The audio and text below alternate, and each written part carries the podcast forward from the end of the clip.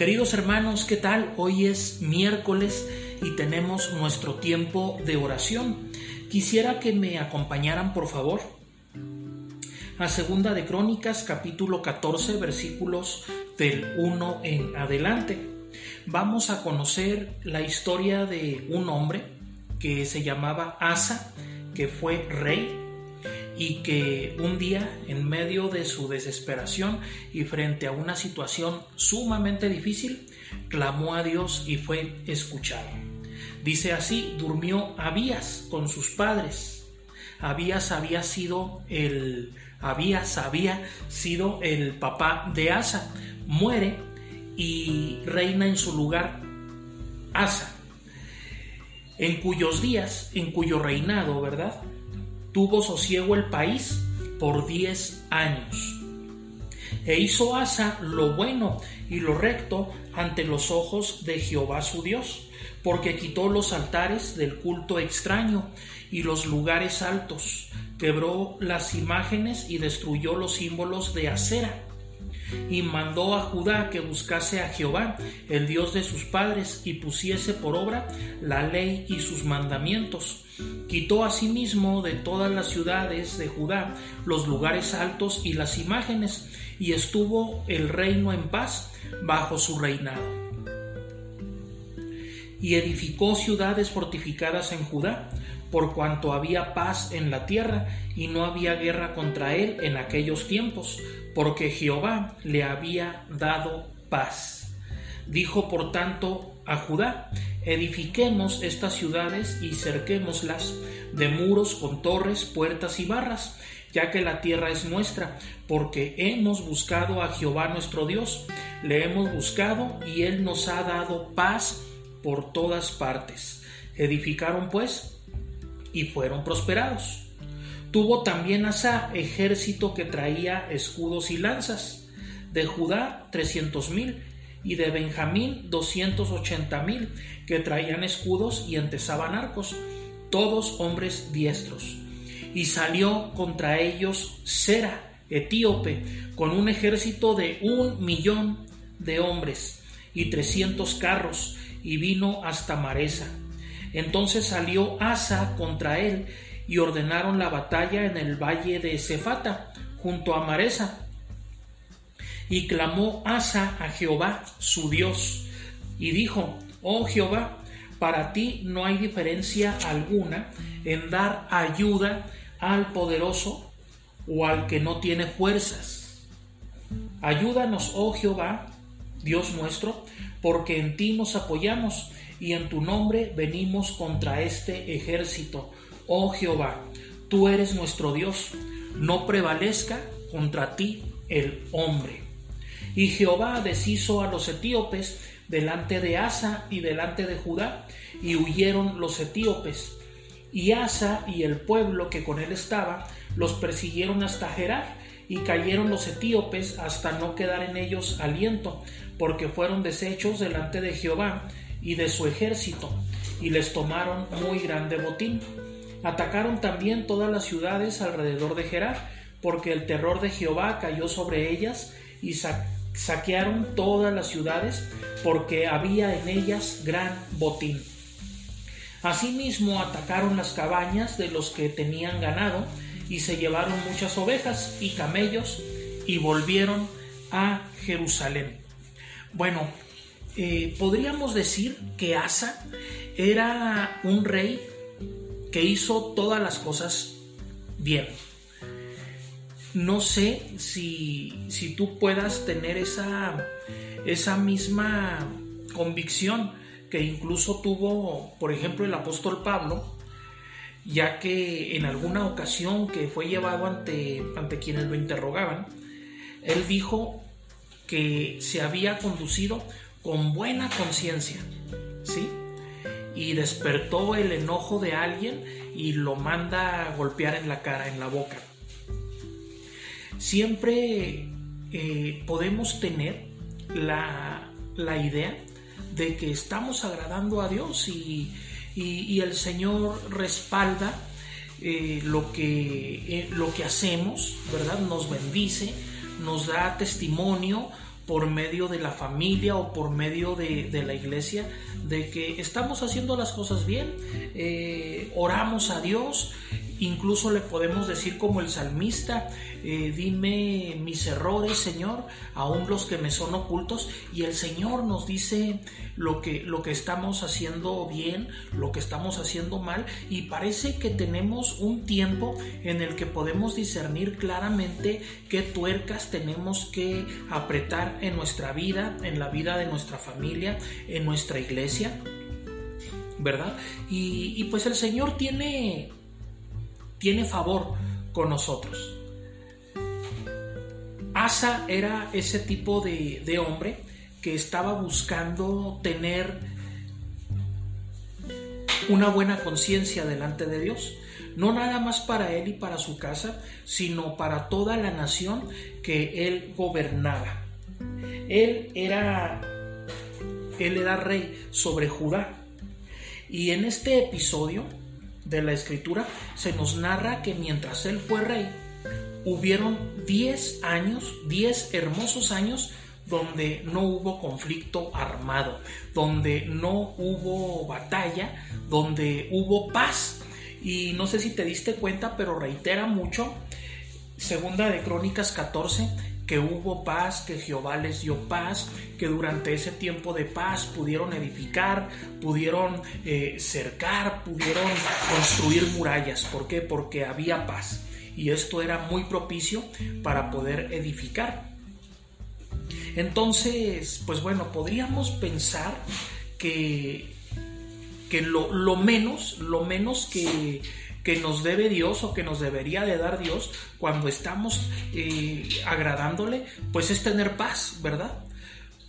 Pues, oh sorpresa, en ese momento llega el rey de Etiopía, este rey que se llamaba Sera y llega con un ejército de un millón de hombres y 300 carros. Un millón de hombres. Todo el ejército de Asa no llegaba a esa, a esa cantidad. Asa había reclutado valientes soldados con lanzas, con escudos, eh, disparadores de arco, pero seguía siendo un ejército pequeño en número comparado con el tremendo ejército que viene contra ellos, contra el ejército de Sera, el etíope. ¿Alguna vez te ha pasado que piensas o estás seguro que has hecho todas las cosas bien? Que, bueno, esto mm, conlleva que yo tenga paz. Como me estoy esforzando en hacer las cosas bien, el Señor me va a bendecir, no me va a, no va a permitir que llegue a mí el conflicto ni el miedo, ni la tristeza, eh, todo lo puedo en Cristo que me fortalece y si Dios es conmigo, ¿quién contra mí? Etcétera. Y de repente llega el conflicto a tu vida y tú dices, pero ¿por qué? ¿Por qué está llegando el conflicto o está llegando la escasez o está llegando la necesidad? ¿Por qué llega la enfermedad? ¿Por qué llegan cosas desagradables a la vida mía cuando estoy tratando de servir y de obedecer a Dios. Y ahí la llevaba, ahí la llevaba, pero de repente me, está sobreviniendo esto. Tú y yo hemos pasado por este tipo de situaciones y lo que nos enseña la escritura a través de la vida de Asa es que volveremos a pasar esas tempestades, vamos a volver a pasar por el valle de la amargura, de la tristeza, vamos a pasar por tierra de sombra y de muerte, vamos a pasar por, por, aguas oscuras, por mareas altas, por esas olas que amenazan nuestra barca. ¿sí? Si ya te ha pasado todo eso, la realidad es que te va a volver a pasar y me va a volver a pasar. A Asa le ocurrió. Ahorita vimos un episodio en la vida de Asa donde sale avante en esta batalla. Vamos a recordar lo que hace este rey cuando ve que este otro será viene en contra suya. Hizo lo que cualquiera hubiera hecho. Clama a Jehová su Dios y le dice, oh Jehová, para ti no hay diferencia alguna entre dar ayuda al poderoso o dar ayuda al que no tiene fuerzas. Reconoce que Dios es todopoderoso. Es todopoderoso para el débil que nada puede hacer, que está inerme ante el enemigo. Junto a él Jehová es todopoderoso pero no porque haya alguien que es rey, que tiene soldados, que tiene armas y que tiene recursos para enfrentar al enemigo, no por eso Jehová va a ser menos poderoso o menos misericordioso o menos ayudador con él. Y dice, ayúdanos, oh Jehová, Dios nuestro, porque en ti nos apoyamos y en tu nombre venimos contra este ejército. Oh Jehová, tú eres nuestro Dios, no prevalezca contra ti el hombre. Tenemos que recordar que cuando la amenaza es muy grande contra nuestra vida, y, si en ese momento invocamos a Dios y le decimos, Señor, no tengo con qué enfrentar esta situación enfréntala tú por mí. Hubo tiempos en la historia de la humanidad cuando una persona tenía una gran deuda y ya venía el acreedor en contra de él y, va con algún poderoso y le dice, oye, pues ya vienen a embargarme, me van a embargar mi familia, me van a embargar mis tierras, mis, mis animales, mi casa, y yo vengo a ofrecerme como esclavo para ti. O sea, tómame, todo lo que tengo es tuyo, te voy a servir, voy a ser tu esclavo, pero defiéndeme. No permitas que todo esto se me, me, sea despojado. Entonces, aquel hombre poderoso, pensando este, pues, este, materialistamente, mercantilmente, pues absorbe la deuda de, este, de este hombre que clamó a él y, el, el acreedor ya no le hace nada. Entonces los que lo conocían le decían seguramente, mm, ya te vendiste, ya te vendiste para toda la vida con este que te ayudó, ¿verdad? Pues es más o menos lo que sucede cuando invocamos a Dios en medio de nuestra angustia, en medio de una batalla que estaría perdida, que estaría perdida si no fuera porque invocamos a Dios. Fíjate que Dios quiere ser nuestro total dueño tiene muchas eh, implicaciones el invocar a Dios. Cuando tú invocas a Dios como tu Señor, cuando lo invocas como tu Salvador, lo estás invocando también como tu dueño. Le estás diciendo, es que yo no tengo la manera de salir adelante en esta situación, pero si, si tú vienes, si tú me ayudas, yo te voy a entregar mi vida, yo te voy a entregar mi familia, te voy a entregar todo lo que tengo, todo lo que sé, todo lo que hago, todo lo que soy, todo lo que me has permitido ser y hacer, te lo voy a entregar, no voy a atesorar nada para mí. ¿Por qué? Porque esto está perdido. Y si está perdido, tú eres especialista en buscar y en encontrar lo que se había perdido. Y esto es lo que sucede a continuación. Dice la escritura, Jehová deshizo a los etíopes delante de Asa y delante de Judá y huyeron los etíopes. Huyeron los etíopes. ¿De qué manera huyeron? Tuvieron miedo, tuvieron este, una, una gran, este, un gran terror. Esto mm, esto no se sale totalmente de nuestro entendimiento. ¿Qué fue lo que vieron? ¿Qué fue lo que ocurrió en sus corazones? ¿Qué fue lo que sucedió para que ellos se, tuvieran que, que ir de esa batalla que parecía que ya la tenían vencida? Pues bien, lo que sucede aquí es que estos etíopes huyen y son perseguidos. Son perseguidos por ese ejército fuerte pero no tan numeroso.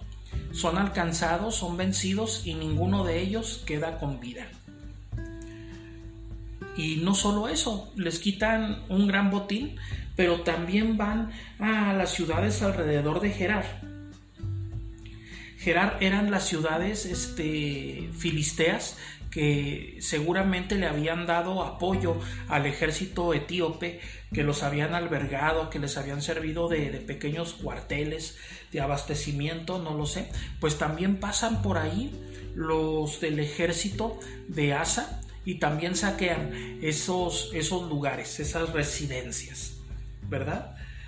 Pero te decía hace un momento que aun cuando hemos pasado por esas angustias, por esas crisis y cuando hemos conocido la ayuda de Dios, es muy fácil desechar la ayuda de Dios en el futuro. Fíjate, dice en el, en el capítulo 16 que Asa, Asa es eh, enfrentado por, el, por, por otro rey por Basa, rey de Israel. Asa es enfrentado por Basa, ¿sí? Y Asa recurre a Benadad, rey de Siria, y le pide que le haga una esquina, que le haga un paro. Y saca Asa la plata y el oro de los tesoros de la casa de Jehová y va con este hombre, con Benadad, y le dice, te doy todo esto, pero ayúdame. Ayúdame en contra de mi enemigo que viene contra mí.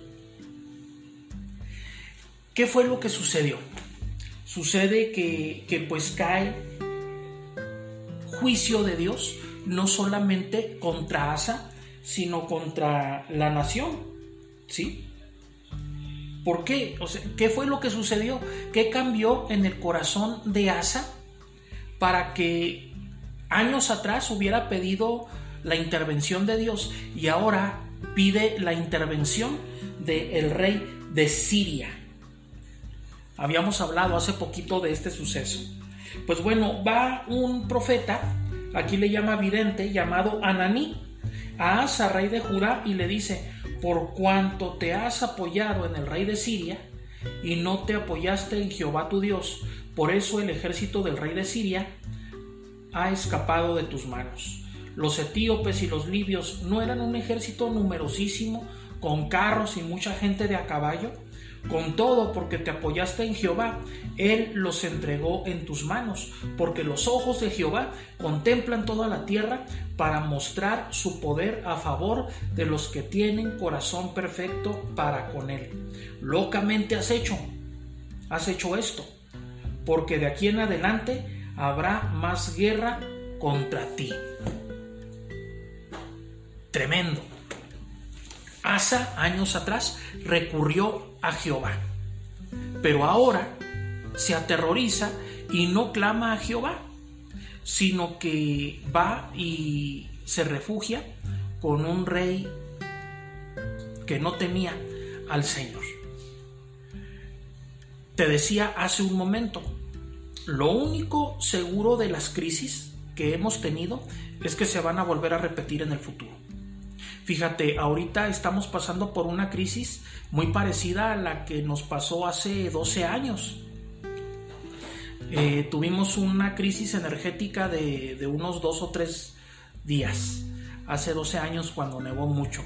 Ahora no nos nevó ni tanto aquí, en Estados Unidos sí, y a consecuencia de eso pues se han congelado este, los ductos de gas.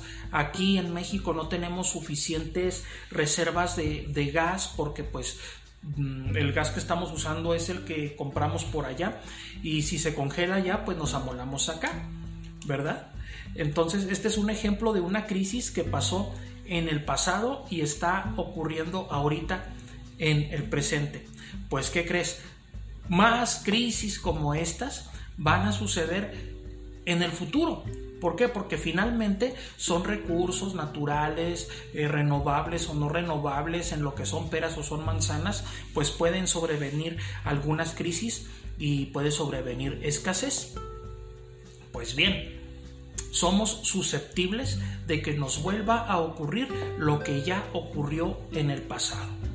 Tenemos que activar nuestra memoria espiritual para que de la misma forma en la que clamamos a Jehová en el pasado, para que viniera el socorro de parte suya, para que nos ayudara, y esa ayuda hace que por su misericordia sigamos aquí, pues bueno, tenemos que tener la suficiente memoria espiritual para que en el futuro, cuando se vuelva a presentar una situación como esta o como la que se le presenta al rey Asa, podamos volver a clamar a Jehová para poder volver a salir adelante. Le sucedió a Asa, un rey que como te decía al principio, tuvo la cualidad de restaurar el altar de Jehová, de devolver la adoración a Jehová, eh, la obediencia, de exhortar al pueblo a que fuera obediente y, y fue galardonado por Jehová, le dio paz. Sin embargo, en el futuro, él no se acuerda de eso que ocurrió y al momento de buscar ayuda no la busca en Dios, sino que la busca en un aliado terrenal. El fin de Asa es muy... Mm, pues es de llamarse la atención, porque dice que él enferma, pero que pone su confianza en los médicos en vez de poner su confianza en Jehová. No significa que ir al médico o que seguir las instrucciones del médico sea malo, para nada, de ninguna manera. Pero puede ser que Asa se haya olvidado de la lealtad, de la obediencia que un día tuvo con Jehová. Posiblemente él haya apartado su corazón de Dios y se haya apartado tanto que no recordó cómo volver a él.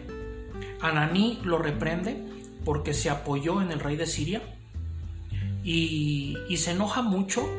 Eh, el rey Asa le hace mal a Ananí, pero también se pone a oprimir a algunos del pueblo. Podríamos decir que se enemistó con Dios en el último tramo de su vida, después de haber hecho lo bueno, después de haberlo temido. Y al final a tanto llegó su enemistad con Dios que, que ya no recuerda cómo clamar a Él, cómo volverse a refugiar en Él y cómo volver a confiar en Él. La confianza en Dios es una facultad que se tiene que estar ejercitando diariamente en todos los momentos de nuestra vida para que no nos pase lo mismo que le sucedió a Asa y para que la paz que Dios nos da y que sobrepasa todo entendimiento pueda embargarnos y sorprendernos y rodearnos todos los días de nuestra vida. Queridos hermanos, esta ha sido la reflexión de el día de hoy, miércoles, en nuestro tiempo de oración. Subo este video desde temprana hora porque seguramente más al ratito no va a haber electricidad y pues no quisiera que, que, quedara este día sin una reflexión. Sigamos orando los unos por los otros y sigamos leyendo y comentando el libro de Filipenses a través de la red social. Ese libro que nos trae esperanza y que nos trae gozo en medio del conflicto. Dios les bendiga, queridos hermanos.